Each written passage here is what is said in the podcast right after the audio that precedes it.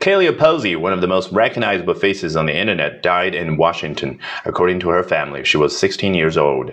Posey became famous after appearing in TLC's Toddlers and Tiaras at the age of five.